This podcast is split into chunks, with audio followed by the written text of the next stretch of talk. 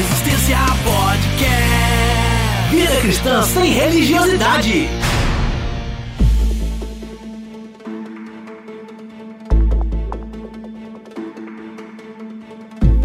Fala Resistência, episódio de número 41 no ar. E hoje nós vamos falar sobre algo que, em algum nível, faz parte da nossa vida cotidiana, social, familiar, profissional e até religiosa: a mentira.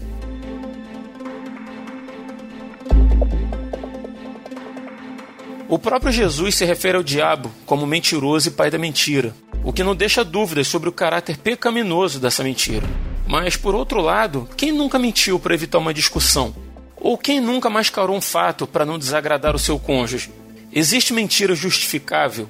É possível viver em sociedade sem mentir? Qual é o limite da mentira?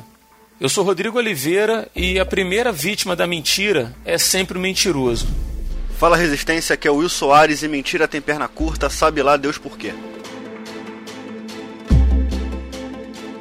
E hoje, para bater esse papo aqui com a gente, está o nosso convidado, o pastor Diego Cozendei Maia, pastor da Igreja Presbiteriana de Conselheiro Paulino, em Nova Friburgo. Diego, seja bem-vindo, cara.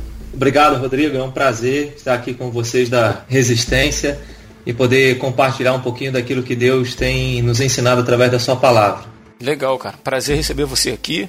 Só ressaltando aí que o pastor Diego, ele é pastor da igreja em que eu sou membro.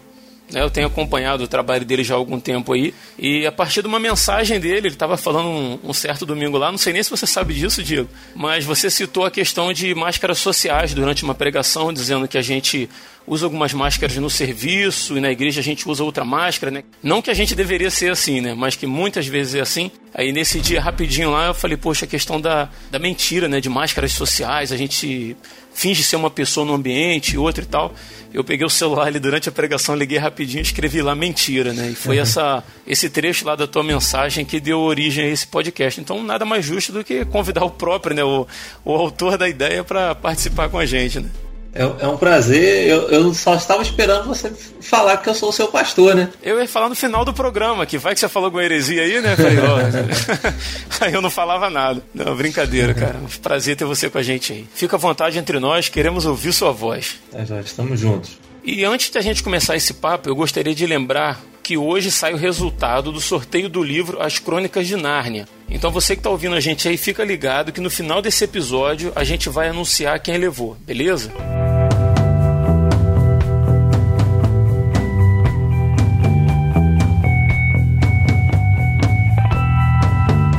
Mentira é algo tão enraizado na vida do ser humano e o nosso coração é tão enganoso, né, como está registrado lá em Jeremias 17:9, que nos torna vítimas injustiçadas, né? Esses vítimas injustiçadas aí bem entre aspas, aspas gigantes, quando alguém mente pra gente, né? E ao mesmo tempo, ela torna praticamente todas as nossas próprias mentiras como plenamente justificáveis, né? A gente age assim, vítima quando, quando alguém mente pra gente e justificativa quando a gente mente para alguém. Então, pra gente começar a entender essa questão, Diego, qual é a natureza da mentira?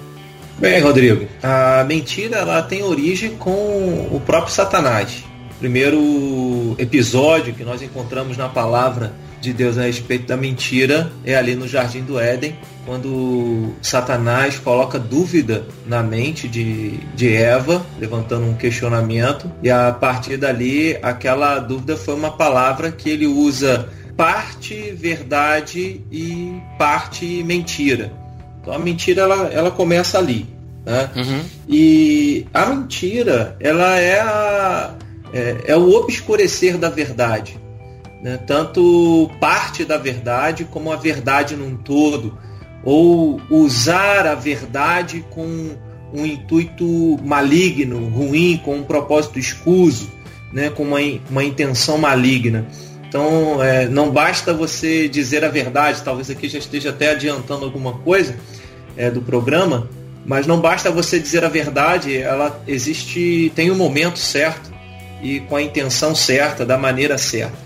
Né? Então, Satanás ali para Eva, ele disse: é certo que vocês não irão morrer. Então, ele coloca em xeque a verdade de Deus e lança uma outra, uma outra palavra para Eva. Então, a, a mentira, de forma bem rápida, é o obscurecer da verdade. Né? Eu sei que pecado é mentira.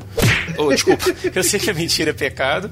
É, a gente sabe, né? É uma coisa básica da, da vida cristã, mas é realmente é complicado porque a, a mentira tem consequências. Né? E de repente aquelas mentiras que trazem menor consequências, a gente aceita elas com mais facilidade. Né? E é, é realmente uma questão complexa. Eu realmente estou aqui para aprender contigo. Então, se você tiver alguma coisa para estender nesse ponto da questão da natureza da mentira e tal, pode ficar à vontade, cara. Quando nós pensamos com respeito à, à natureza da mentira, não apenas esse contraponto da mentira como sendo a, o obscurecer da verdade, mas a mentira ela sempre vai trazer um prejuízo. Então, de uma forma bem precisa, a mentira ela sempre vai denegrir alguém. Né? Geralmente as pessoas não param para pensar nisso, mas hoje a gente tem, infelizmente, uma boa parcela, e não apenas numa questão social, mas até dentro das igrejas, do meio evangélico, é, infelizmente, é a fofoca né? E as pessoas passam por cima da, da fofoca ou fazem uso da fofoca, tecendo comentários a respeito de irmãos, a respeito de outras pessoas, denegrindo a imagem. É, a, quando nós falamos a respeito da mentira, ela está dentro do nono mandamento. Uhum. Quando lá em Êxodo, capítulo 20, Deus, através de Moisés, ele traz uma lei e ele diz que o povo não deveria dizer falso testemunho né? E essa expressão falso testemunho é justamente para preservar a imagem de alguém. Então, quando geralmente a pessoa usa de mentira, ela quer se proteger de alguma coisa que ela julga que seria danosa para ela, ou ao mesmo tempo ela usa de maledicência para ofender alguém. Uhum. E o que hoje nós vemos, não faltam pessoas para se sentirem melhores, acabam denegrindo a imagem de outras pessoas para que a imagem delas possa sobressair. Que triste isso, né, cara? Infelizmente, isso até dentro da psicologia, eu não sou psicólogo não, uhum. mas até dentro da psicologia a gente encontra alguns comentários assim, em que a pessoa para se sentir melhor que outra pessoa, ela acaba tentando denegrir a imagem de outra. É, e isso é uma, é uma transgressão do nono mandamento e é mentira, né? A maledicência, a fofoca, você é, deixar de falar aquilo que é correto, que é verdadeiro a respeito de alguém. Né? Então, tudo isso tem essas implicações aí e, e mostram para nós a natureza da mentira, né? onde ela está inserida. Ela está inserida no uso da linguagem, ela está inserida no uso da, da verdade de Deus. E principalmente na relação que nós temos uns com os outros, na relação do próximo. Uhum. É, aí, se a gente fosse tomar isso como. resumir como Jesus resumiu os dez mandamentos, a mentira ela prejudica o nosso amor ao próximo. Né? Toda vez que alguém mente, ele está, de certa forma, deixando de expressar amor ao próximo, porque a mentira vai trazer dano para outra pessoa. Né? Então, ainda que é, traz dano para a própria pessoa no sentido de ser um pecado, né? desagradar a Deus. Uhum. É, eu passei por, por, algumas igrejas né, ao longo da minha vida e assim eu percebo que os pecados de, de ordem sexual eles têm um peso muito grande dentro das denominações, né?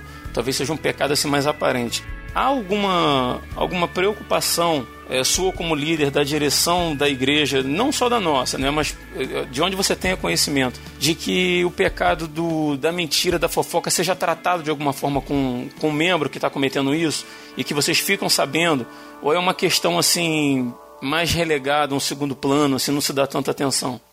O que, que acontece? Existem várias maneiras de nós tratarmos o pecado dentro da igreja. Né? Eu vou falar a nível é, da igreja presbiteriana, que é a igreja na qual eu estou como pastor, né? como nós tratamos dessas situações. Quando o escândalo ele trata do aspecto sexual, e na maioria dos casos são situações que se tornam públicas, você tem que tratar daquele pecado de forma pública, para que a disciplina seja também pedagógica dentro da igreja não é a mesma situação em casos é, da fofoca ou do uso da mentira, porque geralmente são em conversas em grupos é, fechados, não são situações que se tornam tão claras. E aí, em virtude disso, nós não podemos, pelo menos eu, não trato apenas uma questão pensando apenas na disciplina, mas o nosso objetivo é tentar restaurar e conquistar a pessoa, o faltoso, Geralmente, nesses casos, quando a coisa não está tão pública, nós tratamos de forma particular. E aí então você chama a pessoa para conversar, geralmente com uma testemunha, e conversa e esclarece os pontos.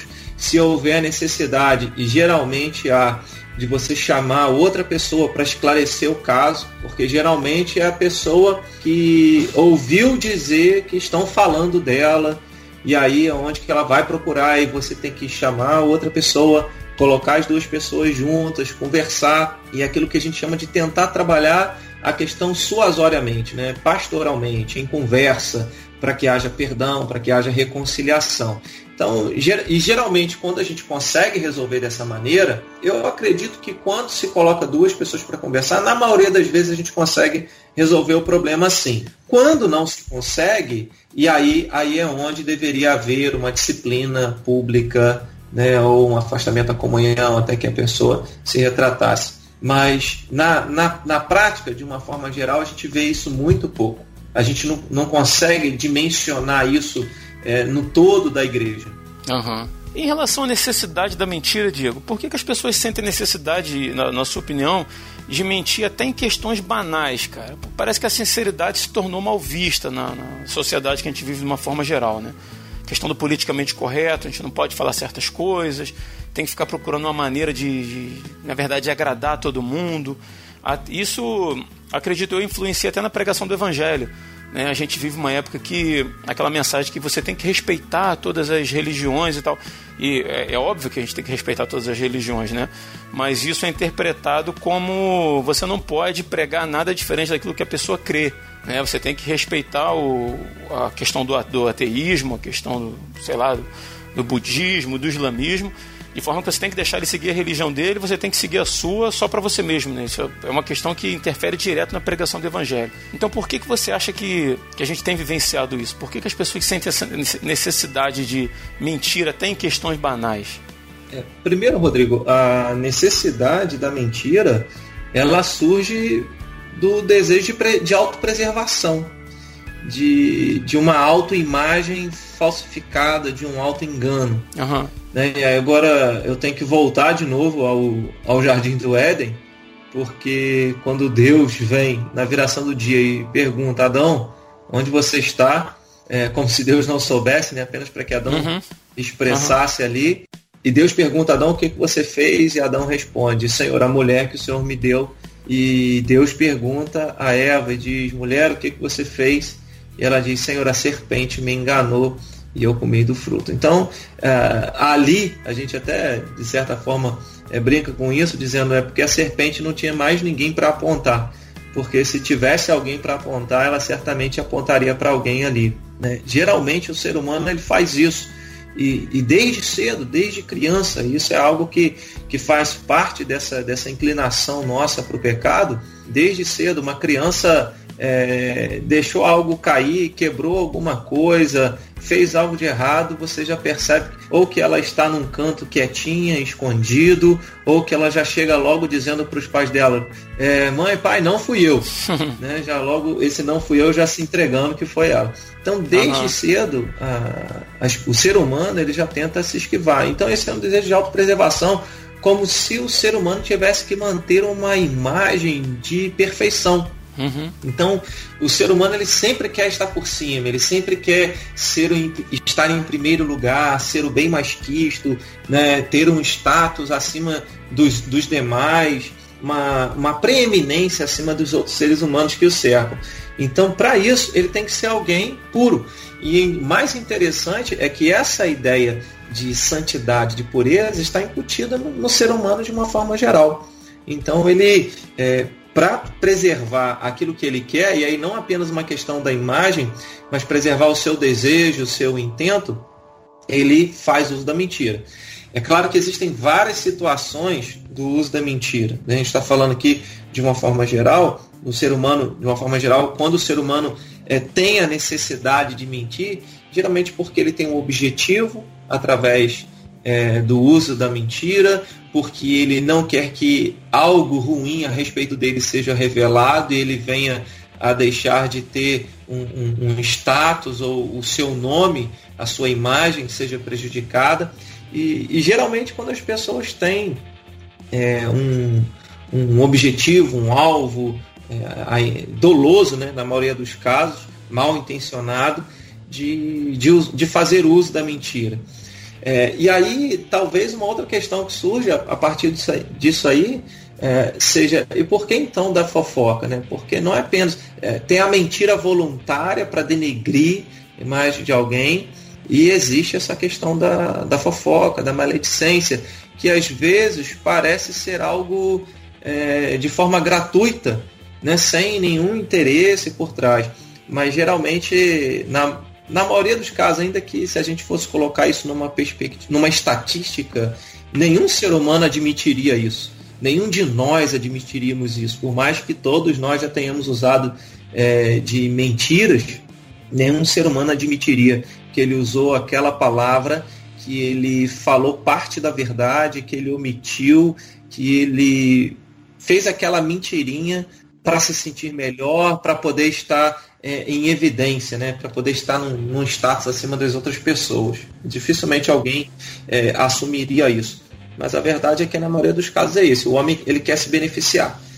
E ele faz de tudo para se beneficiar. Né? Desde o início ele faz isso. Para que Caim fosse aceito por Deus, Caim tira a vida de Abel. E, e por aí vai. O homem é capaz de qualquer coisa para alcançar aquilo que ele deseja.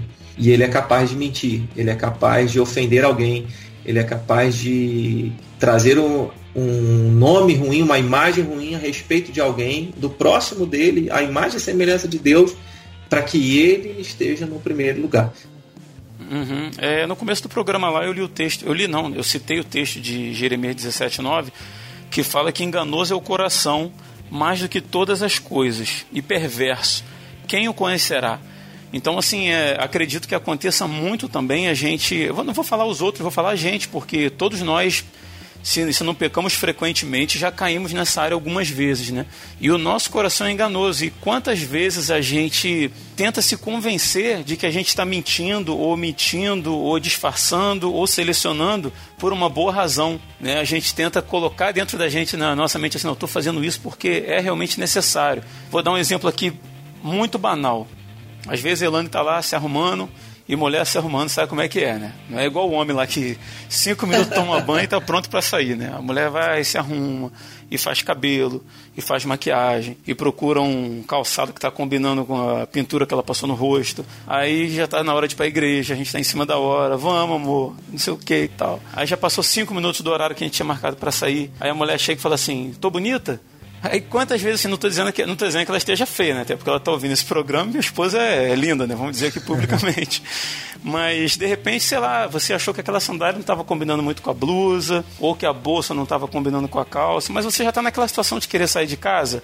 Tá bom, amor, tá ótimo, você tá linda, não sei o quê. E de repente, né, você não. Talvez não, nem, nem seja a roupa dela, mas você talvez não tenha nem analisado o que ela te pediu para fazer, né? Dar aquela olhada, ah, tá bom, amor, tá ótimo, vamos embora. É uma mentira, né? É uma mentira banal. E pelo fato do nosso coração ser enganoso, a gente tem muito isso, né? Assim, ah, mas eu fiz por uma boa razão e tal. E essas pequenas mentiras que a gente comete eventualmente ou cotidianamente e que não trazem grandes consequências também são pecado. Também Com devem certeza. ser evitadas. A gente sabe disso.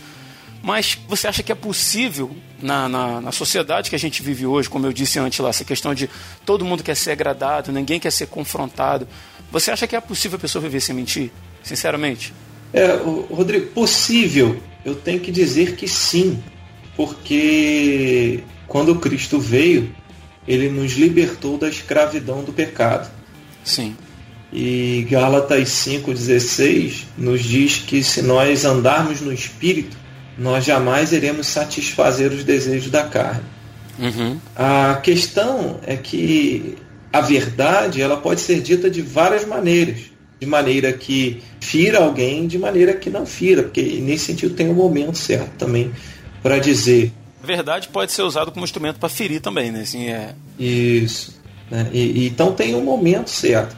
A mentira é uma situação muito difícil é, é quase que impossível, porque em nós ainda há essa guerra da carne militando, lutando contra o espírito, o espírito contra a carne, são opostos. O próprio apóstolo Paulo ele disse que o bem que ele queria fazer, ele não conseguia fazer e o mal que ele não queria ele acabava fazendo. Então, em algumas situações, parece que nós ficamos reféns de algumas coisas. Né? Então, é, é, muito difícil. É, é, muito difícil você, sendo mais específico na resposta, é muito difícil viver nesse mundo sem mentir. Uhum. Porém, é o nosso objetivo e deve ser o nosso desejo viver nesse mundo sem mentir. É, é uma, são situações que acaba, a pessoa, a própria pessoa acaba acostumando. É, um exemplo, se um, um, cristão ou um ser humano ele assume um compromisso com ele mesmo, não vou nem colocar Deus na jogada, se ele assume o compromisso com ele mesmo de ser verdadeiro, de falar aquilo que está em, em acordo com o que está no coração dele, em acordo com o que está na mente dele, sem é, falsificar, sem é, usar de meias palavras, uhum. ele vai passar alguns apertos, porque vai falar alguma coisa que vai talvez trazer algum prejuízo no relacionamento com alguém, vai ferir alguém, né? e, e aí ele vai ter que lidar com as consequências disso. Mas sempre serão mais benignas, salutares, do que as consequências da própria mentira. Porque uma pessoa que conta uma mentirinha é igual aquela, aquela criança ou aquela aquele pré-adolescente que foi crescendo e achando que era normal ir na casa dos colegas e pegar, furtar um pequeno objeto. E ninguém nunca o repreendeu. Chegava em casa com pequenos objetos e os pais nunca questionaram de onde você é, trouxe isso. E aí esse, essa criança, esse pré-adolescente vai se transformar num adulto em que ele vai achar normal é, furtar, roubar as coisas das outras pessoas. E da mesma forma a mentira. Alguém que se acostuma a contar mentira, ele tem a necessidade de se proteger, de, de tentar é, ficar bem com todo mundo. E aí isso é praticamente impossível. Uma hora você vai falar alguma coisa, você vai confrontar alguém, vai usar da, da palavra. É difícil? É. Então aí vou me permitir usar esse próprio exemplo que você citou em relação à sua esposa ali a, a questão seria uma boa conversa. Né? Depois, pode ser, não, você não vai resolver. Não, eu acredito que você está contando de um episódio ou algumas situações que não, não são sempre, uhum. mas a, a questão seria conversar. Olha, às vezes quando eu falo vamos, nem sempre isso está no meu coração. Quando você pergunta se está bom, às vezes eu acho que não está. E aí, usar dessa sinceridade no momento certo, numa conversa, num diálogo, para tentar é, evitar ao máximo situações em que você mesmo se coloque. Você poderia dizer assim: não, olha, eu achei que essa sandália não está combinando, mas em virtude da hora, vamos assim mesmo porque não está tão gritante também. Então, é, depende da liberdade que você tem com a pessoa de usar a verdade e colocar de forma amável. Né? Todos, a Bíblia fala que todos os nossos atos devem ser feitos com amor. Então eu posso falar, expressar a minha opinião, falar com carinho, falar com cuidado, pensando no como, em como o outro vai se sentir. Uhum. Né?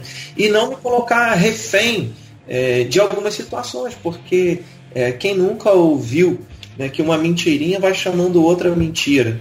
E aí você conta uma mentirinha aqui para preservar uma, alguma situação sua, e ali na, mais à frente você se vê numa situação de ter que estar tá contando uma outra mentira para abafar aquelas anteriores, aquelas situações em que você mesmo se colocou.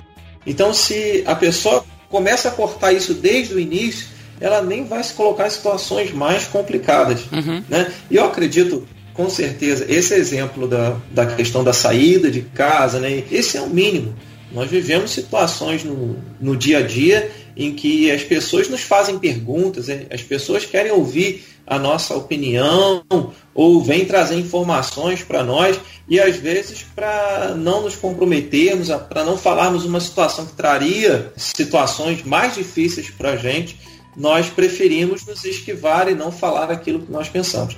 Aí entra outras situações quando a gente trata da, da ética, né, porque a mentira é uma questão ética, porque está atrelado ao, ao decálogo, aos dez mandamentos, de forma específica ao nono mandamento, não dirás falso testemunho, quais seriam os casos que eu poderia usar essa usar a mentira, né? não que ela seria justificável, porque todo pecado ele não tem justificativo, é pecado diante de Deus, mas em que nós teríamos um, se fôssemos julgados pelas nossas ações, uma justificativa mais plausível em relação a isso. No livro de Norman Geisler, Ética Cristã, ele trata do, do aspecto hierárquico das, das questões éticas, morais, quando elas conflitam entre si. Né? A gente cita até exemplos da Bíblia, é, quando Abraão ele se vê numa situação em que ele mente a respeito de Sara, porque se ele falasse que Sara era esposa dele, era, havia uma grande probabilidade de ele ser morto.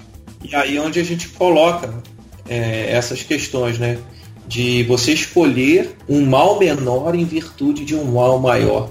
Não é que a escolha do mal menor ele deixa de ser pecado, mas ele passa a ser justificável por causa da intenção de escolher algo que vai trazer menos prejuízo. Então, diante da vida, a mentira é algo que seria menor, embora não estou querendo dizer aqui com isso que existe um pecadinho e um pecadão no sentido é, diante de Deus. Todo pecado ele é punido diante de Deus. Mas até mesmo a Confissão de Fé de Westminster, que é um símbolo de fé da Igreja Presbiteriana do Brasil, é, nos ensina que existem pecados mais odiosos do que outros. Em outras palavras, Deus tem consequências diferentes para pecados em graus diferentes. O livro de Êxodo de Levítico nos deixa isso muito claro.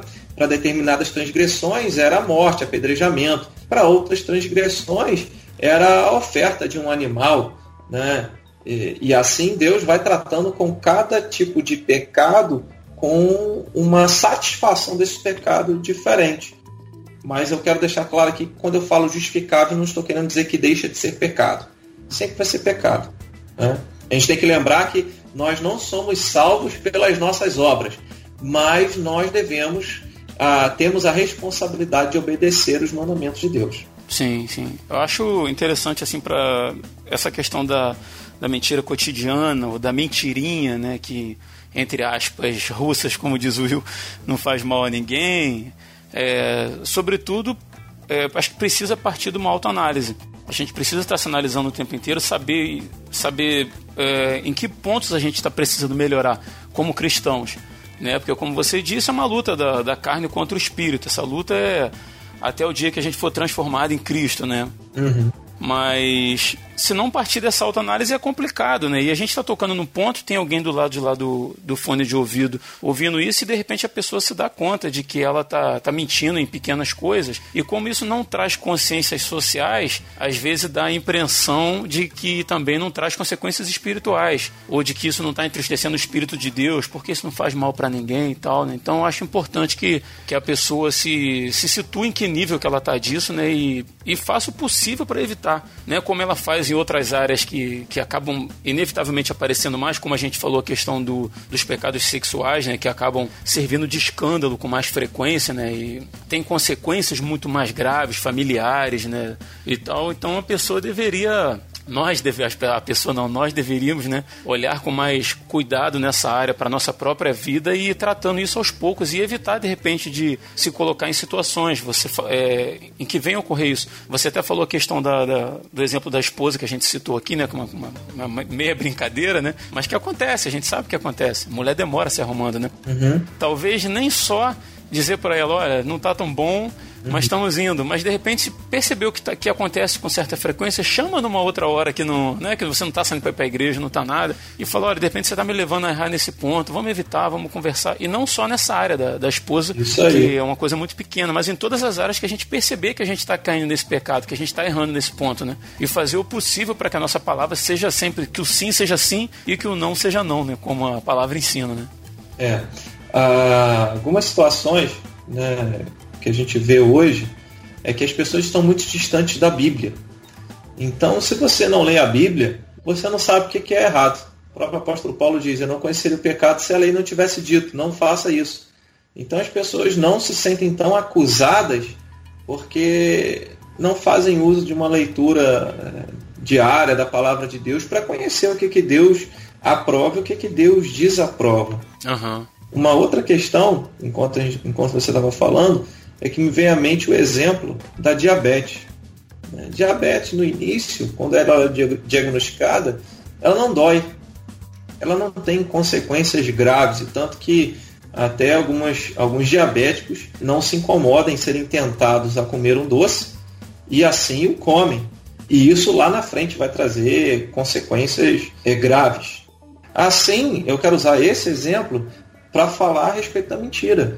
Porque ela está ali instalada e se a pessoa não, não tiver um olhar crítico para si mesma, para perceber, olha, eu errei nisso, não havia necessidade de eu falar assim. Se a pessoa não estiver vigiando quanto a isso e achar, não, tá tudo natural, isso só vai envenenando e vai trazendo prejuízo.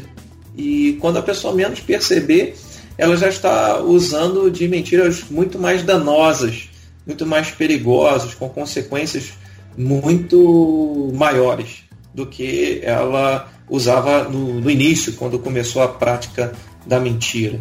Isso como qualquer pecado que a gente vai fazendo pequenas concessões, né? É verdade. Né? Qualquer, qualquer ato. E aí alguém certa vez já disse, né? Pratique uma regra, pratique um, um hobby e ele vai se tornar numa, numa atitude diária e depois vai se tornar num hábito e depois vai se tornar parte de você.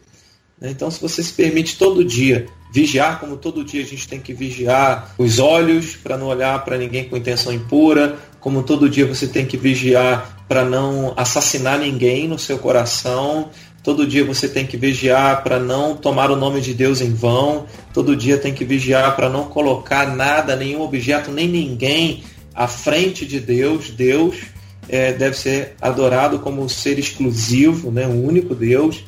É, assim também a gente tem que vigiar diariamente aquilo que sai dos nossos lábios, principalmente acompanhado com a intenção. Porque nós tratamos apenas daquilo que sai dos lábios.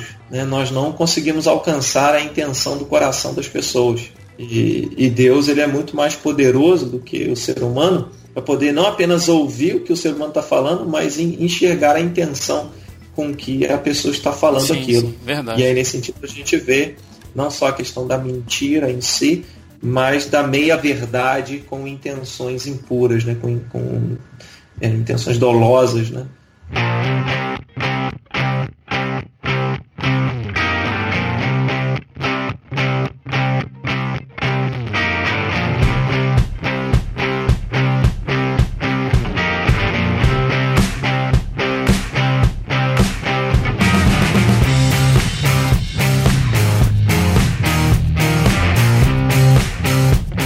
Amigo Will Soares.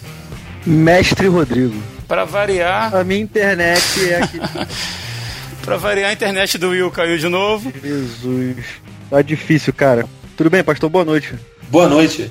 Você quer acrescentar aí, Will, nesse ponto? Ou quer fazer uma pergunta? Cara, eu quero eu queria acrescentar sim, cara, porque hoje em dia, vamos botar assim, a mentira hoje em dia já faz parte de um protocolo social, né, cara? Sim. Uhum porque você não, não, A verdade, como falar a verdade o tempo todo, porque uma você vai soar rude, sabe? Não tô falando que é certo, tá? Muito pelo contrário. Mas as pessoas desacostumaram a ouvir a verdade. Cara, isso gera um problema do tamanho do mundo. Cara. A gente estava falando sobre isso antes, até da questão da, da polidez, né? Tem uma verdade dita de forma rude pode machucar, né? Então. E a gente não consegue, o ser humano não consegue lidar mais com a sinceridade. Eu chamo isso de sincericídio. É o suicídio, é o suicídio da sinceridade. Você vai ser sincero e você cria um monte de inimigos por aí. Uhum. Sabe? É, é, é, aquilo. O ser humano que fala que não mente, ele, cara, já tá mentindo. Porque em qualquer instância você mente, independente de ser grande e de ser pequeno. O problema é quando a, a sua vida gira em torno de uma mentira. Quando a sua vida gira em torno de, de algo criado na sua cabeça que só você entende, só, só funciona para você. E as pessoas vão tentar entrar, é, entram numa teia para sair disso, para as pessoas acreditarem em você, cara, demora. É um negócio muito complicado, cara. É, Will, eu só acho perigoso, cara. Talvez eu não tenha entendido bem o que você disse, ou talvez você não tenha se expressado da forma que você estava querendo. Mas a questão quando você disse, ah, o problema. Hã? É mais provável. É mais provável. Não, quando você diz assim, o problema é quando a vida da pessoa gira em torno disso e tal. Aí pode parecer, cara, e pelo menos para mim pareceu, de que a, a, as mentirinhas cotidianas sociais que a gente é, eventualmente faz para agradar ou para não desagradar ou para não se envolver em, em debates, coisa assim, que tá tudo bem. E, eu, e tava, a gente tá falando exatamente sobre isso, de que eu não acho que isso esteja tudo bem. Acho que deve ser uma coisa a ser observada e ser evitada também. É difícil pra caramba. O que eu falei foi totalmente contrário disso. É tipo naquele filme Mente Carrie, cara. Que ilustra exatamente isso. Tinha pequenas mentirinhas, sabe? Que faziam o dia dele ser mais fácil. Uhum. Não conseguiu mais fazer essas mentiras, ele teve uma série de problemas. Mas por quê? Porque ele já estava tão enredado dentro de- dessa teia de mentiras que quando ele foi obrigado a falar a verdade, as pessoas começaram a ver quem ele era de verdade. E ele era uma pessoa muito ruim. Aham. Sacou? Então, é, é, pra mim, esse é que é o problema. Porque a gente usa. O ser humano ele vai usando máscaras o tempo todo. E, cara, ninguém vai conseguir usar máscaras o tempo todo a vida inteira. E quando isso cai, cara, você tem uma devastação. Um caminho de devastação que você já deixou e você não tem como consertar. Verdade. E, eu- e a única coisa que você pode fazer é botar na- nas mãos de Deus e começar a tentar, vi- tentar viver em verdade.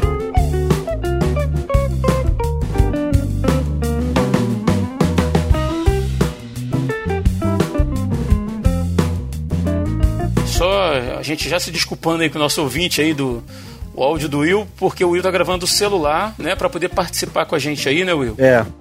Então, sabendo que a mentira é um pecado, né, esse é um dos fundamentos mais básicos da, da vida cristã, é, e por mais que seja relativizada, continua sendo um pecado, né, como a gente falou. Quais são as consequências de quem vive na prática da mentira? Para todo pecado tem consequência. Dependendo do, da ação do pecado, do nível, do tamanho do pecado, assim podemos dizer, é, ele vai trazer consequências é, mais danosas ou menos danosas. Uhum. Como é o próprio exemplo que eu citei aqui, Abraão, ele mentiu. E a mentira dele trouxe uma consequência que não foi danosa, ele preservou a vida dele. E aí, ao passo de outras, outras mentiras, qual é o intuito de eu mentir? Né, a gente tem falado aqui no programa das mentirinhas que as pessoas acabam carregando diariamente para viver bem, so- conviverem bem socialmente. O fato é, com qual intenção? É, eu quero apenas omitir aquilo que eu penso, a minha opinião, ou eu quero preservar a pessoa, quero preservar a imagem da pessoa. Uhum. É porque tem coisas também que não precisam ser ditas. Né? Por mais é, que nós devemos ser, devamos ser verdadeiros, sinceros, ou falarmos a verdade, tem coisas que diz respeito apenas à minha opinião. E não há uma necessidade, se ao expressar a minha opinião, eu vou trazer um, um problema, eu vou acabar ofendendo alguém, é melhor eu não expressar a minha opinião. Aquilo que nós estávamos falando da questão da verdade. Você pode dizer uma verdade e ofender alguém.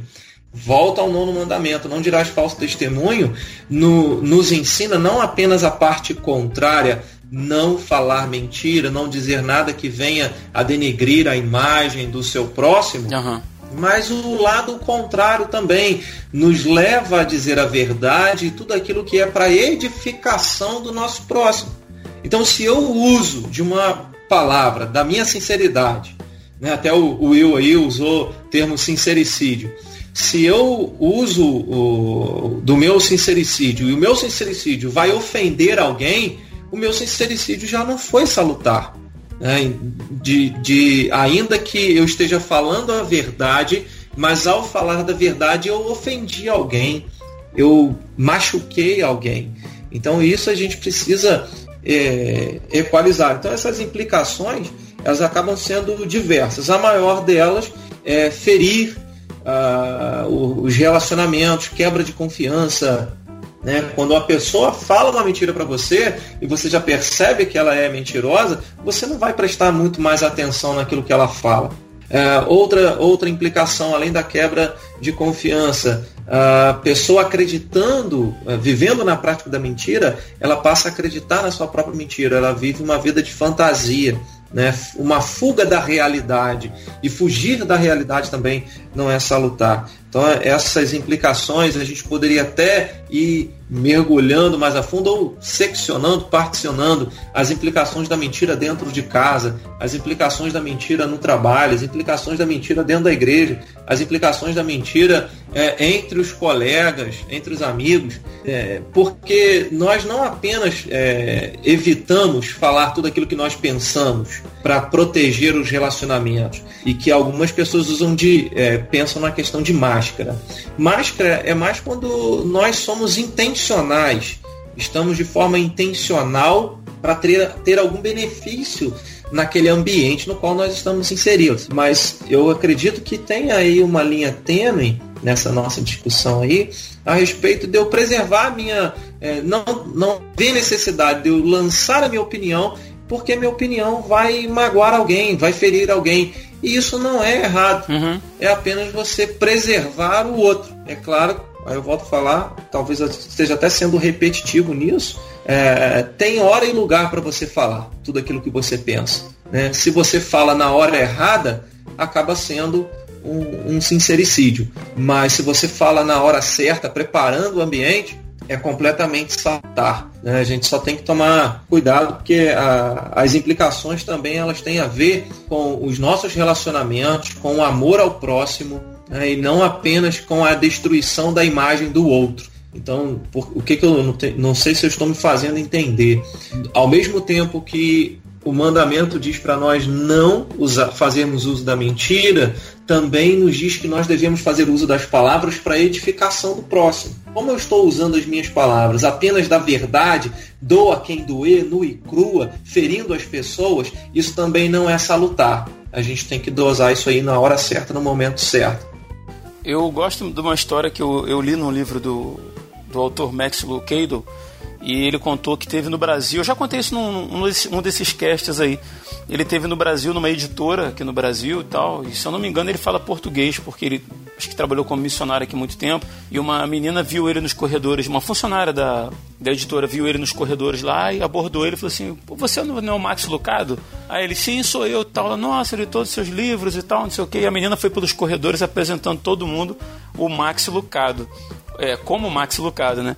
E depois que tava aquela roda de gente em volta dele, a menina toda feliz de estar conhecendo um autor que ela gosta, autor cristão, né? E alguém pegou na roda e perguntou assim: Ah, mas seu nome é. se pronuncia Lucado ou Lucado?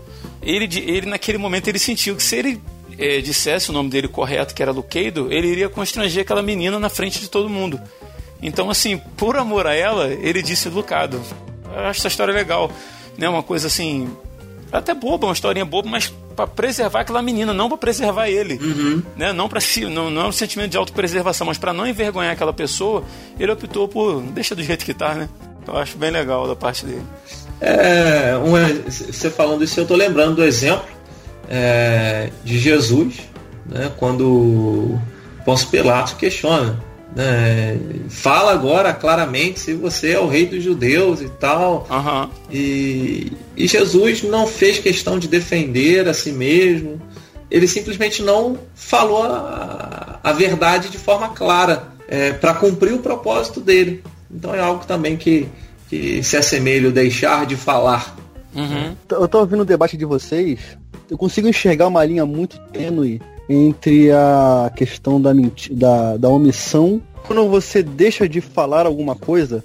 Um próprio exemplo que o pastor deu acerca de, de Jesus com Pôncio Pilato fez isso durante o ministério dele praticamente inteiro, ó, não fala nada para ninguém. Não, os caras, as pessoas iriam e falavam, né, cara? Porque, pô, você tá lá 30 anos num poço, você levanta, você vai falar o quê? Não, não, passou um. caiu o um anjo. Um vento. Passou um vento e eu tô andando. Passou um vento, um peste me jogou lá dentro, eu levantei andando. Putz, cara, não, não tinha muito. Mas é mentira, cara. Pois é, mas tu não tinha muito, tu não tinha o que falar, cara. Eu creio que. É, como, é, como é que eu posso dizer isso sem, cho sem chocar, o, sem chocar o, o, o ouvinte? Será que eu já vou ter que tirar isso na edição? eu não sei. Mas eu acho que certas coisas não devem ser ditas. Sim, sim.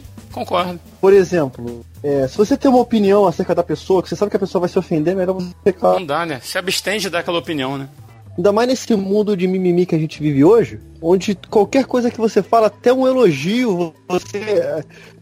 Ainda mais se a pessoa tiver uma posição assim mais radical, eu creio que a consequência de uma mentira, ela só vem quando você resolve é, abrir aquilo, sabe?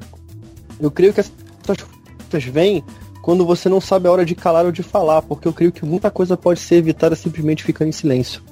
Às vezes você, o cara tá dando uma opinião dele, você discorda plenamente. Aí o que, que você faz? Fica calado, deixa quieto? Não, você vai debater. Por isso que eu não, não fico mais no Facebook. Porque o cara bota uma opinião lá e, pô, nego já levanta mil questões que não tem nada a ver, cara. Que podem ser evitadas. Oi, oi, tem uma outra, tem uma outra questão. Não é só que as pessoas não estão dispostas a ouvir sua opinião. A gente vive um momento hoje que todo mundo quer dar opinião sobre tudo. É, todo mundo sabe. Né? A pessoa não sabe ler uma postagem e não comentar. Se tiver que ofender, ela ofende, mas porque a minha opinião tem que ser dada e tem que ser respeitada. Exatamente. Né? E também é complicadíssimo. Não é, cara, porque todo mundo. A gente tem especialista do Wikipedia, né, cara? O cara leu o Wikipedia, metade do, do artigo no Wikipedia e a opinião dele como se ele fosse um mega especialista. Tipo a gente faz aqui no Resistência. É, é, é direto. É todo, principalmente os programas onde a gente, precisa ser especialista. É verdade. Entendeu? A gente, a, a gente leu o e Deus, seja que Deus quiser. Hoje, graças a Deus, a gente tem um especialista aí, cara. Mas, mas aí, aí é complicado, porque você não, se o cara é especialista em mentira, que, que, onde você o cara, cara? É verdade. Ele, é especialista em teologia, cara. É, aí você tá especificando. É, esse texto, só para te ajudar aí, é, Paulo orienta Timóteo, dizendo, Timóteo, evita, evita os falatórios os debates sobre genealogia, as conversas que não vão trazer edificação para a igreja. Evita isso, não entra nisso. Então, essa omissão para preservar, para manter relacionamento, é uma omissão válida. Agora, quando a nossa omissão vai trazer um prejuízo maior, eu estou escondendo informação a respeito de um crime, eu estou escondendo informação a respeito de uma pessoa é, é, que, rola, que né? vai trazer um prejuízo maior, aí a gente tem que falar. Mas nesse ponto, nesse aspecto, é perfeito isso aí. Porque a gente se torna cúmplice de, de um erro. Exato. Olha como é que o ser humano tá no século XXI. Dá opinião quando não tem que dar e cala quando tem que falar. O cara simplesmente dá uma opinião focando todo mundo sem ver consequência, quer que todo mundo morra e a opinião dele tem que ser dita porque tem que ter o direito dele. Sendo que não é assim. E a verdade é, tudo vai da intenção do coração da pessoa. Já vi pessoas fazerem coisas boas com uma motivação ruim, como a gente até falou no programa sobre caridade, e pessoas ruins terem atitudes boas. Sabe, eu acho que não. Talvez não exista uma regra para um ser tão complexo quanto o ser humano.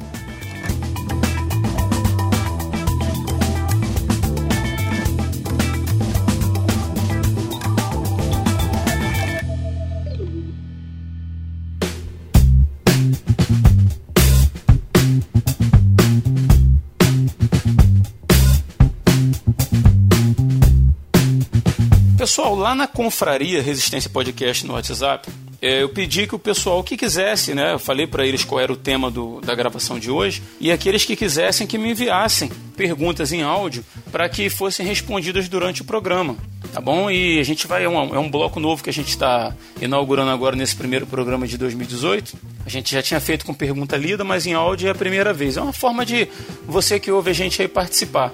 Então, se você também quer ter acesso às pautas dos programas antes da gravação e participar com a gente durante o programa, basta você entrar na Confraria Resistência Podcast no WhatsApp. O link para você participar, para você entrar na confraria, está linkado no post desse episódio, beleza? E vamos lá então, a gente vai ouvir agora a primeira pergunta aí e vamos tentar responder. Bom pessoal, aqui é o Rodrigo Muniz, eu sou de Nilópolis, no Rio de Janeiro, e eu tenho uma pergunta, pessoal. Nós sabemos que a mentira é um mal, né? E se a discussão gira em torno da possibilidade desse mal ser usado para o bem, compreendendo Isaías 45:7, né, aquele texto em que Deus assume a autoria pelo mal, e outros textos como o Provérbio 17:9, né, que diz que o que encobre a transgressão adquire amor e tal. É, esses textos como orientações para usar eventualmente o mal para o bem, sob a direção divina, minha pergunta é: qual deve ser o critério para saber identificar se a orientação veio mesmo de Deus ou de uma outra voz qualquer? Um abraço aí para vocês. Rodrigo Muniz, Obrigado pela sua pergunta, amigo. E eu quero responder a sua pergunta em, em três partes, mais ou menos como foi a, a sua pergunta. É, o texto de Isaías 45 nos fala a respeito de Deus criando as trevas e formando o mal, o Senhor fazendo todas as coisas. Esse texto é num contexto em que Deus resolveu disciplinar o seu povo. Então o mal ali seria a disciplina de Deus sobre o seu próprio povo. Ainda que nós podemos admitir Deus como o criador do mal, no sentido de permitir que o mal venha à existência segundo o seu próprio propósito, que às vezes nós não entendemos tanto. Romanos 9 dá uma, uma, um pequeno lampejo para nós que ele deixou o mal entrar no mundo para mostrar a sua, a, a sua glória, o seu poder. Então, essa questão de Deus como mal, ele nunca é o agente do mal. Né? Algo que a gente tem sempre aprendido na palavra é que Deus é santo. E nele não há nem variação, nem mudança nenhuma. Então ele jamais pratica o mal no sentido de um mal moral. O mal ali de Isaías capítulo 45 é a disciplina de Deus. Então, nesse sentido, Deus está ali reivindicando a sua própria santidade na vida do seu povo. Né? O texto de Provérbios nos fala, nos fala até mesmo do perdão. Né? Aquele é, encobre multidão de pecados. Né? Então, o amor ele é sempre algo que passa por cima de qualquer transgressão, porque ele sempre se dispõe a perdoar. O próprio apóstolo Paulo, em 1 Coríntios capítulo 13, ele nos dando a característica do amor, ele fala, tudo sofre, tudo crê, tudo espera, tudo suporta. Em outras palavras, o amor ele perdoa.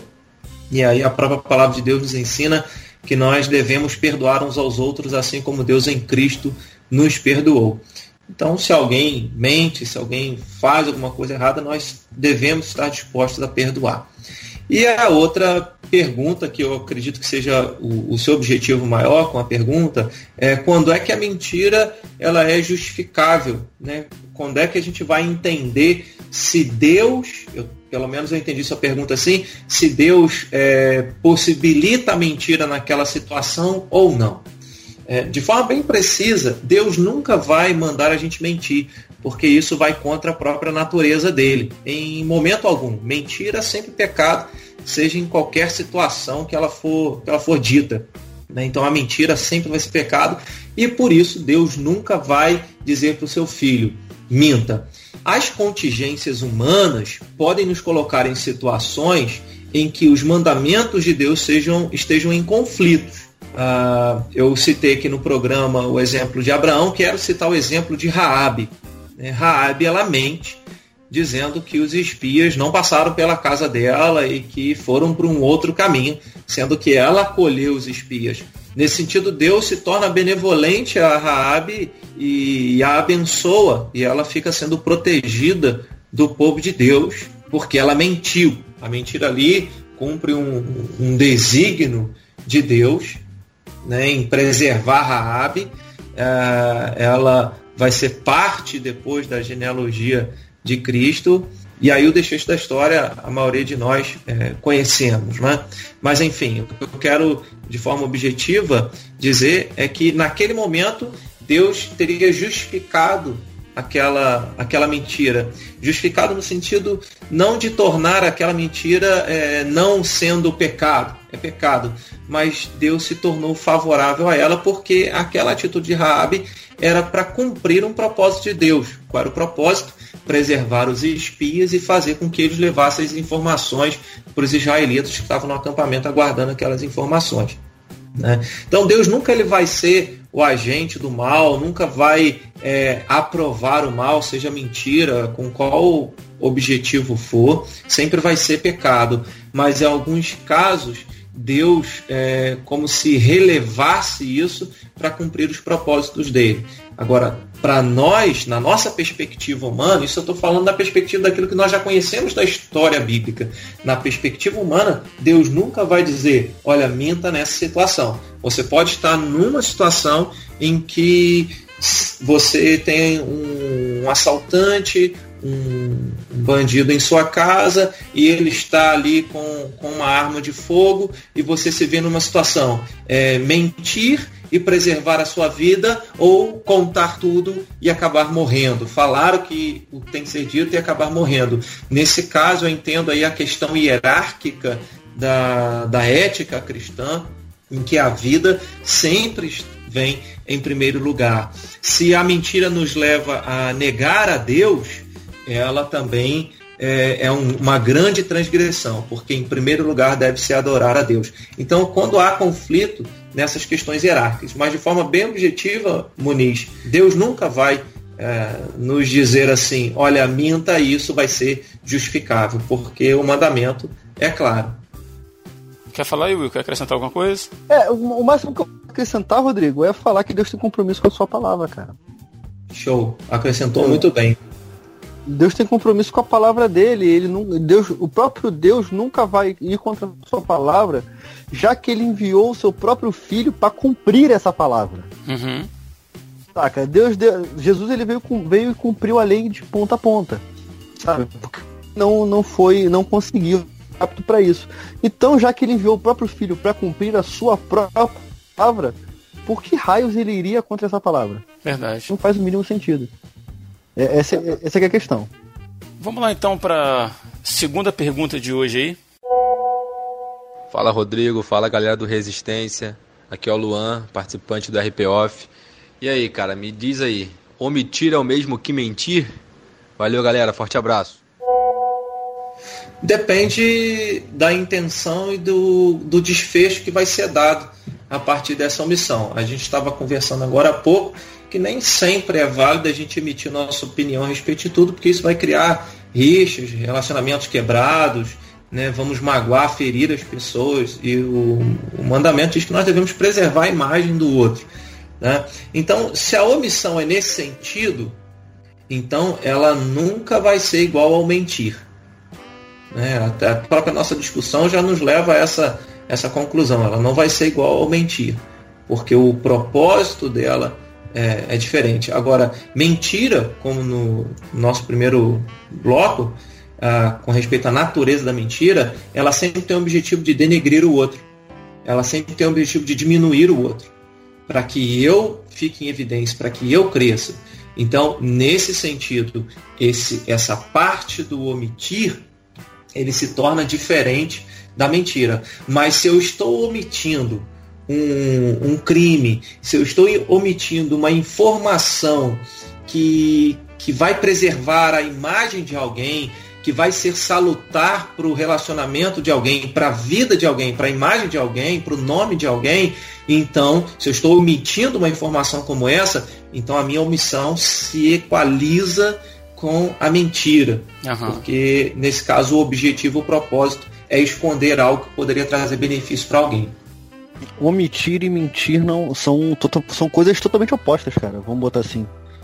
Uma omissão é uma ausência, sabe? Omissão é uma ausência até de opinião, é uma ausência de tudo.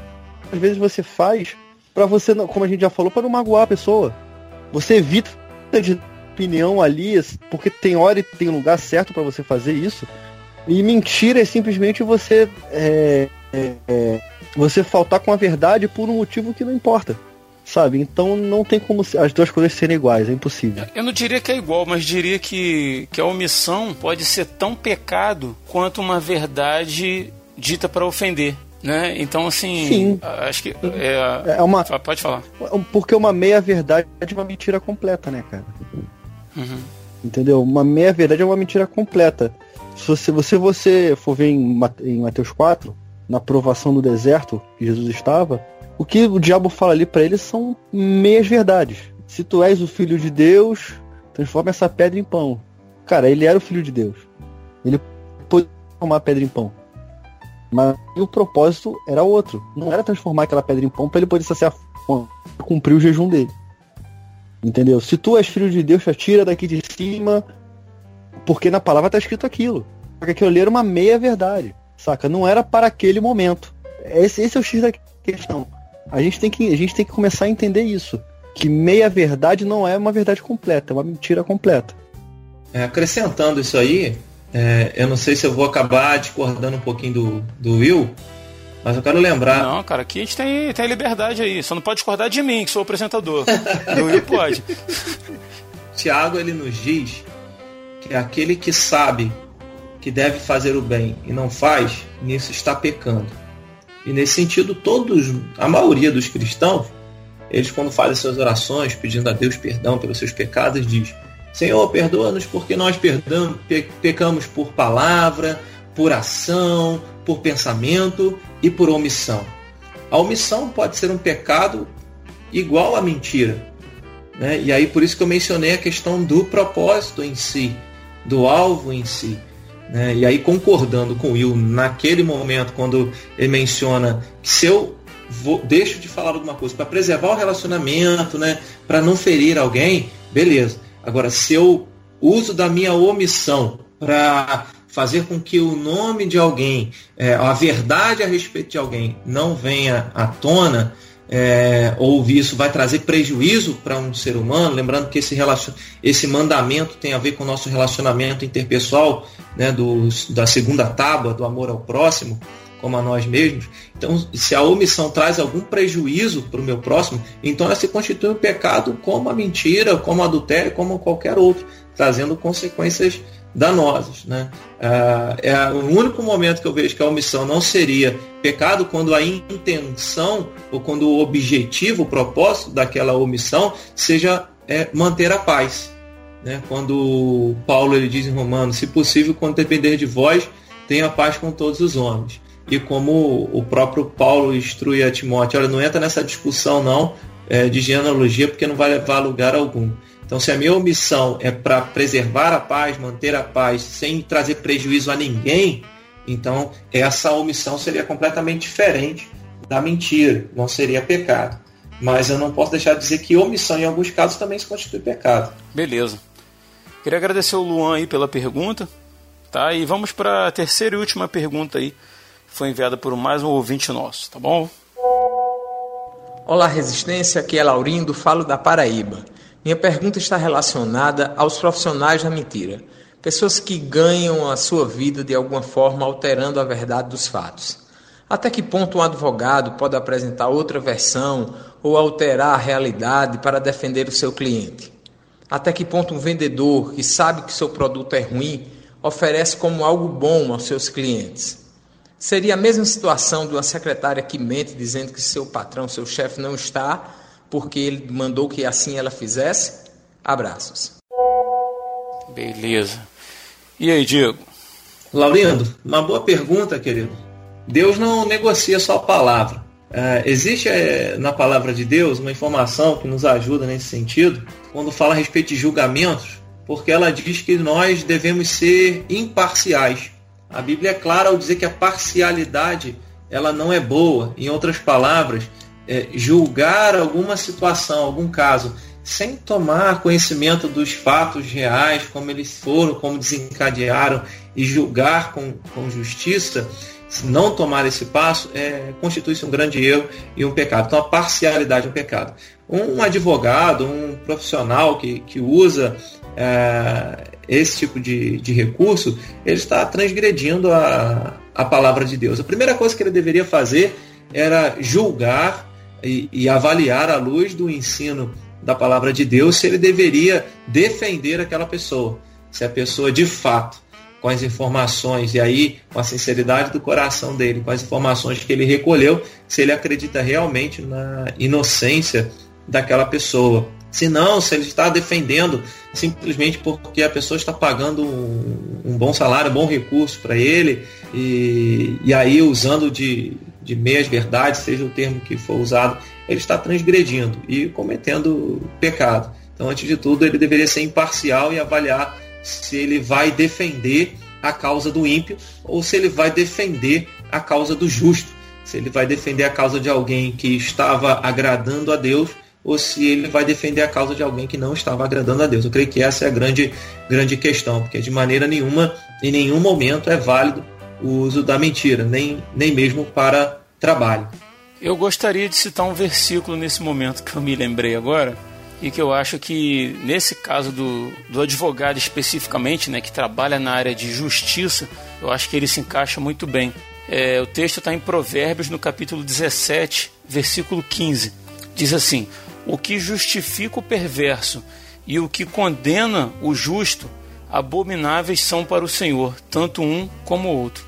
Eu acho que se, se encaixa perfeitamente nessa questão de, de justiça. Né? Eu já disse que eu sou policial, trabalho numa subseção de justiça e disciplina e um certo dia eu me deparei com esse texto e cheguei a imprimir e colocar ele lá na, na parede da minha sessão para servir de, de referência. Eu acho que cai bem para esse momento, né? Com certeza. Agora você ficou o teólogo, Rodrigo. Ah, cara, eu sempre fui o teólogo, só que eu sou humilde. mentira, estou mentindo no programa sobre mentira. cara, brincadeiras à parte, assim, eu acho que um cara que ganha a vida assim tem que estudar, né, cara? Vamos, vamos mudar de vida, vamos, vamos fazer outra coisa, sei lá. Que quando a Bíblia ela fala sobre ser sal, ela não fala sobre grandes coisas, sobre grandes feitos. Tô lendo um livro do autor Michael, Michael Horton chamado Simplesmente Crente. E, e ele fala que o livro é sobre um desafio de, viver uma vida mais simples com Deus, saca?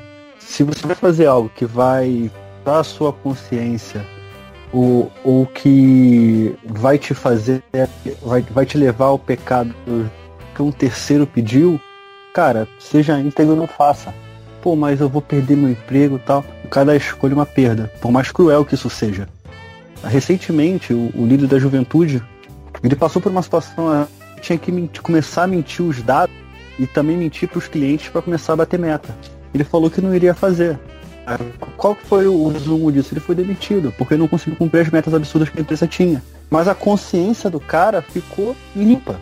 O que, que, eu, o que, que eu jogo pro ouvinte? O que, que adianta você fazer grandes feitos, João, em troca de um, de um reconhecimento, em troca de dinheiro, em troca de A, de B, de C, se na hora de dormir a tua consciência vai estar pesada?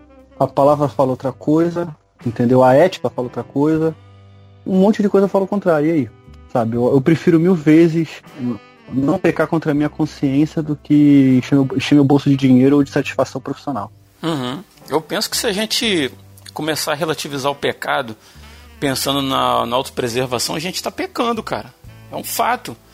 Né? Mas parece que muitos cristãos eles não vivem uma cosmovisão cristã, na qual assim todas as áreas da nossa vida são integradas. Né? Eles separam igreja, família, profissão, né? Na igreja é uma coisa, em casa é outra, na profissão é outra, ele vai se adequando aquilo tudo ali. É como é, o que o Diego estava pregando, eu disse que, que, acabou surgindo a ideia para esse programa, né? A questão das máscaras, né? Uhum. Vai viver uma, uma máscara para cada área de sua vida, né? Então é realmente complicado, né, cara? Ou a gente vive o evangelho de forma integral, ou a gente está perdendo tempo, cara.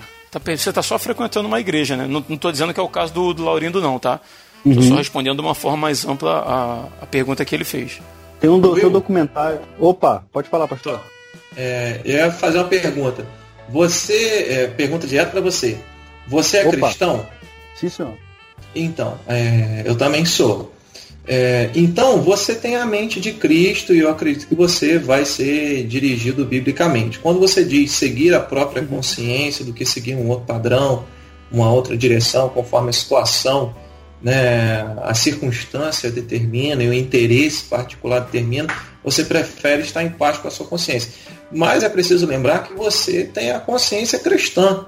Agora, Sim. existem muitas pessoas que seguem a própria consciência, estão em paz com a sua consciência, mas estão completamente distantes da vontade de Deus para elas, estão transgredindo a palavra de Deus completamente. Então eu, prefiro, eu prefiro uma questão de termo, mas só para a gente é, esclarecer, eu prefiro é, dizer que é, nós precisamos seguir a instrução da palavra de Deus. E aí eu não, eu, eu não me sinto, é, não sinto a necessidade de explicar que eu sou um cristão. Porque uhum. seguir a minha consciência, eu tenho que estar em paz com a minha consciência sim, mas uma consciência cristã regida pela palavra de Deus. Porque tem muita gente fazendo e cometendo pecado, mentindo, colocando a cabeça no travesseiro e dormindo em paz. Mas não tem a consciência cristã. Estão seguindo a sua própria consciência, o seu próprio coração. É, não, não se sentem confrontados pela palavra de Deus. E isso não as justifica. Então a consciência nossa nunca nos justifica. O que nos justifica é, é além de Cristo, em primeiro lugar, no que diz respeito à salvação, mas no que diz respeito às nossas obras é estou tendo um procedimento em harmonia com o ensino da palavra de Deus? Se sim, então coloca a cabeça no travesseiro e durma. Se não, eu vou pedir a Deus força para cumprir aquilo que ele determina em sua palavra. Bacana. Perfeito, perfeito. O pastor falou que eu falei, só que eu, só que eu falei de uma forma burra, né? eu falei de uma forma burra. Porque é, foi exatamente isso que eu quis dizer. Exatamente, foi exatamente isso que eu quis dizer. Foi excelente colocação, excelente colocação. Era isso aí mesmo. Daqui pra frente, sempre que o Will estiver no programa, eu vou chamar o Diego pra, pra, pra traduzir o que o Will tá querendo dizer de uma, de uma forma mais compreensível.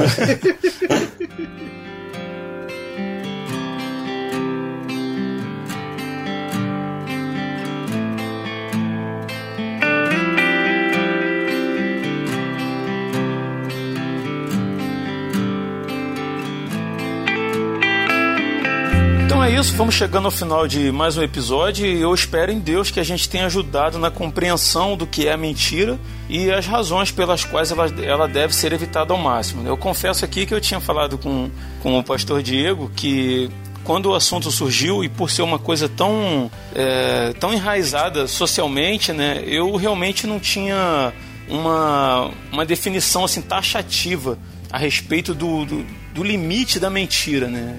de como se evitar plenamente a mentira até as, em, em suas pequenas é, manifestações. Então, assim, para mim já serviu muito. Assim, o programa foi bênção para mim de coração. É, acredito que, que eu cresci muito com isso e espero que seja da mesma forma para você que está ouvindo aí. E vamos para as considerações finais então. E eu queria agradecer ao Will pela participação é, bizarramente falhada, como sempre. Na internet do Will tem sempre problema no dia da gravação. Mas queria deixar. É, é quase de escada, né, cara? Tá, tá, bizarro isso. A gente tem que marcar a gravação para segunda e gravar na terça, entendeu? Assim, para poder... tentar enganar Oi, cara. Estamos grampeados. Mas eu queria te agradecer, cara, de qualquer forma aí, tá? Pela... Você chegou meio, meio tarde aí, mas te agradeço muito pela tua participação. E vou deixar a oportunidade aí para você fazer suas considerações finais, beleza? Beleza. Cara, eu quero agradecer a mesa pela oportunidade, pro Rodrigo pela compreensão, o ouvinte também, pelo amor de Deus, me desculpem, por motivos vocês já sabem. É mentira, principalmente. Eu acho que é verdade, não tô na sua casa para saber, né? principalmente é verdade. Que nós possamos viver como bom cristão, bons cristãos, segundo a vontade de Deus. Tente ser, ouvinte, tente ser o melhor cristão que você puder ser sabe? Errar, todo mundo vai errar em algum. Seja numa, numa omissão, seja numa mentira, seja em qualquer coisa. Mas tente acertar mais que errar. Tente fazer mais o bem do que simplesmente livrar o seu próprio couro.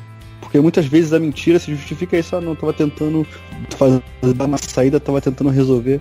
Que nós, em nome de Jesus, possamos viver da melhor forma que pudermos como cristãos sinceros. E essas minhas, minhas, são minhas considerações. Obrigado, Rodrigo. Obrigado, pastor. Um abraço para vocês. Valeu, cara. Um abração. Diego, quero poxa, te agradecer de coração aí, cara, pela disponibilidade de contribuir com a gente, né, e trazer luz sobre esse tema aí que, como eu já disse, parece tão básico, né, na caminhada cristã, mas também é um pecado assim tão tolerado, né, tão acolhido intimamente, né. Obrigado mesmo. E eu deixo a oportunidade aberta aí para que você também faça suas considerações finais. É, eu quero agradecer, foi um prazer estar com, com você, Rodrigo. Contigo também, Will, foi um prazer é, conhecê-lo mesmo à distância aí. Né? Prazer foi todo meu, e, pastor. Prazer foi todo meu. É um prazer. E a minha consideração final para os nossos ouvintes é, diz respeito, não serve apenas em relação à, à prática da mentira, mas tudo que nós vamos fazer na nossa vida. Jesus nos deixou uma lei áurea, uma lei máxima, uma regra máxima de vida que tudo aquilo que nós queremos, que os homens, que as pessoas nos façam, nós devemos fazer a elas. Eu acredito que você jamais se sentiria confortável gostaria de saber que alguém estaria falando mal por trás da sua pessoa sem que você tomasse conhecimento.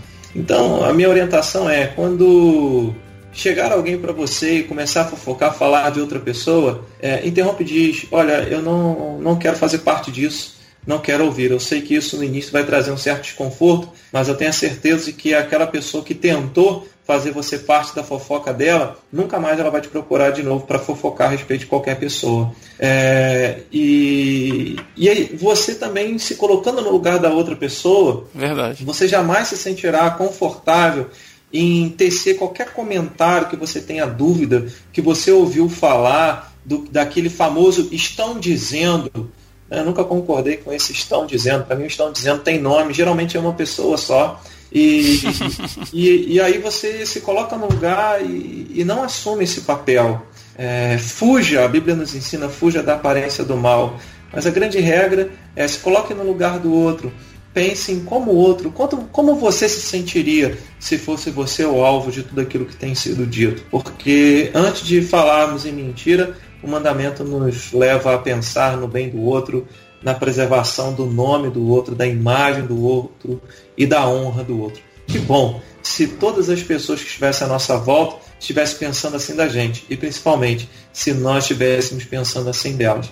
Assim, eu acredito que nós não teríamos mais esse tipo de problema se nós cortássemos ali na base, uma coisa quando a coisa começa a andar, se nós não é, fizéssemos parte desse tipo de comentário, desse tipo de palavra. Tá bom? Então que fica essa essa direção aí para todos nós, não apenas para os ouvintes, mas para mim, para cada um de nós, porque vez por outra nós estamos nessas situações e precisamos nos posicionar a respeito disso. Verdade. Diego, deixa aí. É, o Diego, para quem não conhece, ele tem um, um, canal no YouTube né, da igreja, onde ele deixa mensagens. São semanais, Diego, as mensagens?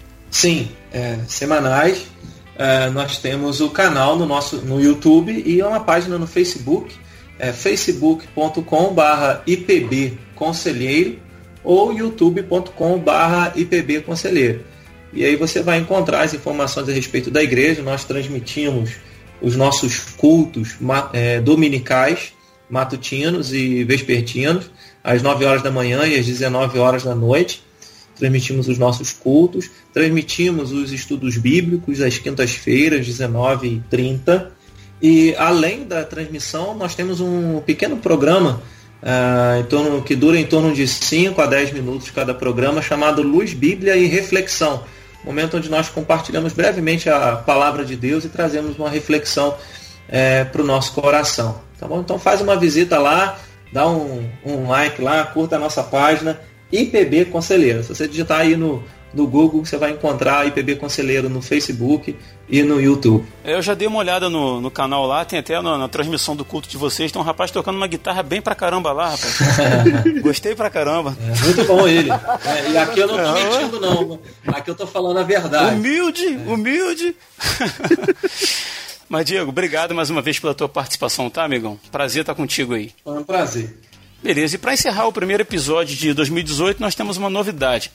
A partir de hoje nós teremos um bloco para leitura de e-mails, comentários do site, da confraria no WhatsApp, para de alguma forma dar voz a você que entra em contato com a gente. Esse bloco foi batizado pela Elane como Contatos Imediatos.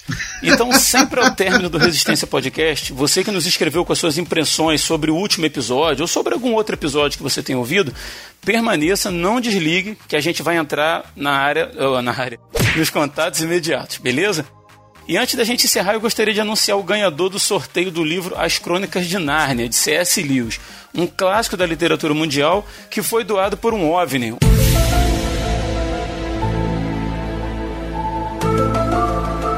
Um ouvinte não identificado. Na verdade, ele pediu para não ser identificado porque ele aprendeu com RP40 sobre caridade que o que fizer a sua mão direita, a esquerda não saiba. Então ele pediu para não falar o nome dele, mas fica aqui o nosso muito obrigado, meu irmão. E o ganhador do livro As Crônicas de Nárnia é Rufem os Tambores. Raul Angel. Parabéns, Raul. Você vai receber o livro aí na sua casa. Basta que você entre em contato com a gente informando seu endereço, ok? E obrigado aí a todos que participaram, tá? Em breve tem mais sorteio para vocês. A gente vai ficando por aqui. Na sequência tem o Contatos Imediatos. Não deixe de nos escrever dizendo o que você achou do último episódio. Nos dê sugestões de pauta, elogie, critique, mas fale com a gente, tá bom? Isso é muito importante para nós. Então é isso, galera. Muito obrigado por nos emprestar seu tempo e ouvidos. Eu sou Rodrigo Oliveira. Se você está ouvindo isso, você é a Resistência.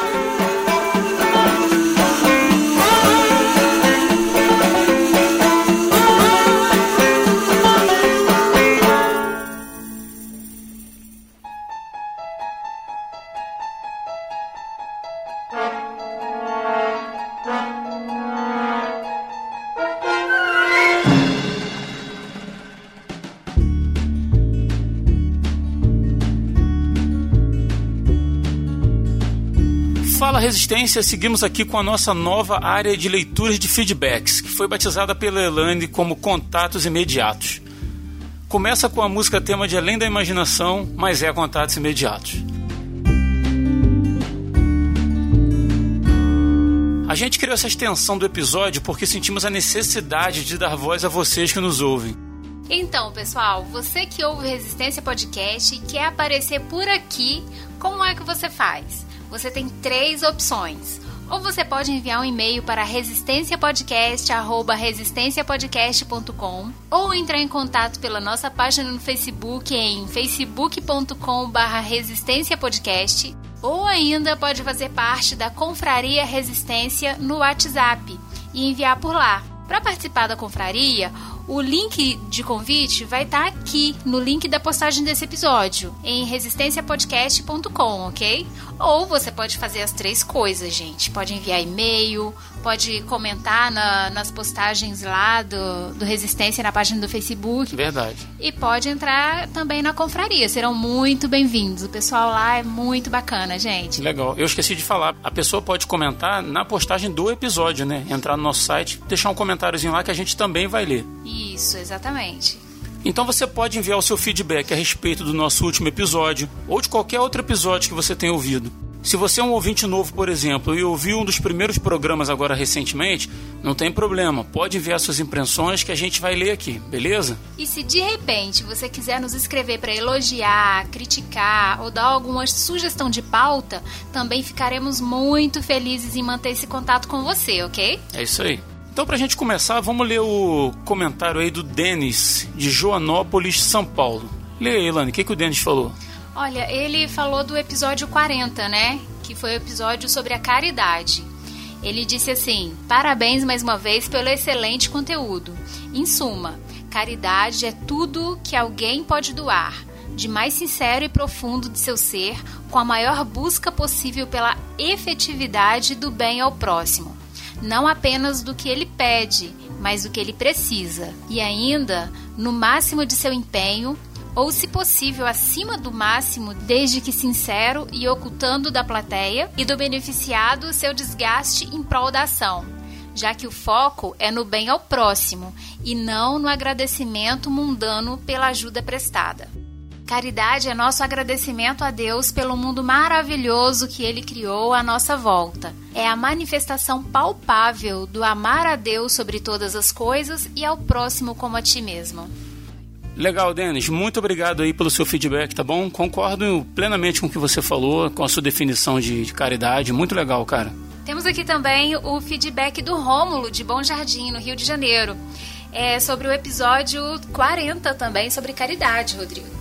É isso aí, o Rômulo disse assim: Acabei de ouvir o episódio 40 sobre caridade, muito bom, falou muito ao meu coração. Gostaria de compartilhar um fato ao qual é necessário saber a forma de ajudar, pois somos mordomos. Não tenho o costume de dar dinheiro. Na nossa região tem muitos vendedores de bala, caneta, etc. E faço como o irmão: pago o valor, mas não pego o produto sendo vendido. No caso, esse irmão que ele está falando aí é o Will, né, que a gente comentou no programa. Mas esse fato, ele vai na verdade contar um fato, né? Ele diz que teve um, aconteceu um fato atípico com ele. Ele diz assim: Na época eu viajava, íamos para uma cidade em São Paulo, não me lembro o nome. Paramos para almoçar quando fomos abordados por uma pessoa pedindo uma quentinha. Aqui no Rio de Janeiro é quentinha, né? Dependendo do estado que você mora aí. Pode ser marmita, marmitex, marmitex né? É aquela embalagemzinha de, de alumínio, né? Que o pessoal bota a comida para ficar quente compramos e entregamos a pessoa. Quando a funcionária do restaurante viu que era para aquela pessoa, nos repreendeu, dizendo que ficam cracudos pedindo comida. Cracudo, pessoal que usa crack, é, para trocar essa comida por drogas. Puxa, fiquei muito triste, pois por mais que tínhamos uma boa intenção, não conhecíamos a realidade local, que aquilo serviria para sustentar um vício. Normalmente as pessoas pedem dinheiro. Nesse caso foi uma surpresa, algo que não conhecia. Eu entendo, a gente até falou um pouco sobre isso no programa, mas como eu disse, eu prefiro errar para mais, né? Se eu não tiver, eu pessoalmente, tá? Se eu não tiver a comprovação de que aquela pessoa vai usar o dinheiro ou a comida para uma coisa desse nível para usar droga, eu prefiro ajudar a pessoa, cara. E Deus está vendo o meu coração e está vendo o coração dela, né? Mas entendo perfeitamente porque eu já passei por coisas parecidas, Romulo. Então é isso aí, cara. Obrigado, tá? Pela sua participação, pelo teu feedback. É muito importante pra gente que você continue escrevendo, tá bom? Agora o Diego dos Anjos, de Rio Formoso, em Pernambuco, diz assim: Tô ouvindo o podcast agora. Sim, no dia do lançamento, e isso é raro. Acho que foi o Rodrigo Muniz quem resumiu bem. Caridade é graça. Tá muito bom o programa. Parabéns aos envolvidos. Obrigada, Diego, pelo seu feedback e continue participando com a gente. E nós vamos ler também mensagens que nós recebemos por e-mail. Nós recebemos o... uma mensagem de Guilherme Mendes Rocha. Eu não sei dizer de onde é o Guilherme, mas a gente recebeu o e-mail dele que diz assim: Olá para todos vocês. Gostaria de parabenizá-los pelos ótimos podcasts postados. Fiquei muito alegre ao começar a ouvir vocês. Antes do Resistência Podcast, eu ouvi outros podcasts sobre alguns grupos que defendem o cristianismo positivo. Cristianismo positivo entre aspas aí. Vou continuar ouvindo vocês, pois é muito bom ouvir a verdade, que Jesus morreu para salvar os pecadores, que graça transforma o homem. Poxa, Guilherme, que legal saber disso. Que bom saber que temos um novo ouvinte e continue com a gente. Vai lá para a confraria. E mais do que isso, né? A gente ouvir a percepção de um ouvinte que não está assim ligado diretamente a gente, né? Que a gente não conhece, e vendo que a gente, dizendo que a gente está acrescentando alguma coisa no, no crescimento, né? Da vida Oh, cristã. Isso é maravilhoso. Não tem preço que pague isso. Guilherme, obrigado, cara, pela tua participação. E para encerrar os contatos imediatos de hoje, vamos ler o e-mail do Luiz Roberto Kolbe. Ele é. O Luiz Roberto é da igreja que está em São José dos Pinhais, no Paraná. Ele diz assim: Sou cristão desde o nascimento, porém convertido à realidade há mais ou menos 18 anos. Estou fazendo a famosa maratona. Estou no episódio 7. Conheci esse podcast nessa semana. Estou gostando do papo. Quando foi tratado sobre a igreja orgânica, me identifiquei, pois onde reunimos, já tratamos dela aqui no Brasil desde 1960. Se houver um retorno deste contato no programa, talvez eu apenas ouço quando chegar no episódio dessa data. Um abraço e Jesus é o nosso Senhor. É isso aí, então de repente o Luiz Roberto deve estar ouvindo essa mensagem quando? 2019? Não sei. 2020? Depende. Mas Luiz, fica o nosso abraço aqui, cara. E olha que bacana. Ele fez um comentário do nosso segundo episódio. Isso, lá no inicinho, né? Né? Nós estamos no episódio 41 e ele comentando o episódio número 2, que foi sobre a igreja orgânica. Na verdade, foi um episódio dividido em duas partes, né? Os desigrejados, né? E igreja orgânica. Isso, o episódio eu achei, eu achei que ficou grande na época e dividi ele em duas partes. Mas legal, Luiz Roberto. Muito obrigado, tá, cara, pelo teu e-mail. Espero que quando você chegar ao episódio 41, você dê um retorno pra gente aí, tá bom? Então é isso, pessoal. A gente vai ficando por aqui. Vamos encerrando aí eh, o primeiro episódio do Contatos Imediatos. Espero que vocês escrevam pra gente.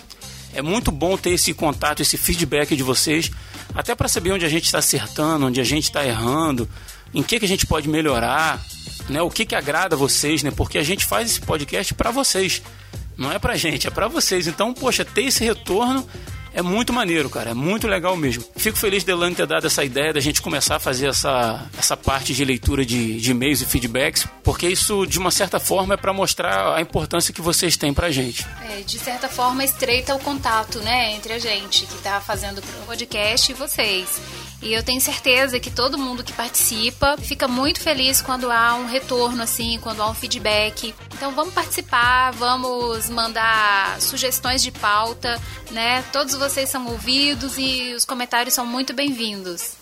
É verdade, como diz aquela máxima do podcast, né? O seu comentário é o nosso salário. A gente não ganha nada com Resistência Podcast, financeiramente falando, mas o retorno de vocês, o contatinho de vocês dá um prazer danado pra gente. Então é isso, pessoal. A gente vai ficando por aqui. Até o próximo dia 20 aí. Valeu! Tchau, pessoal!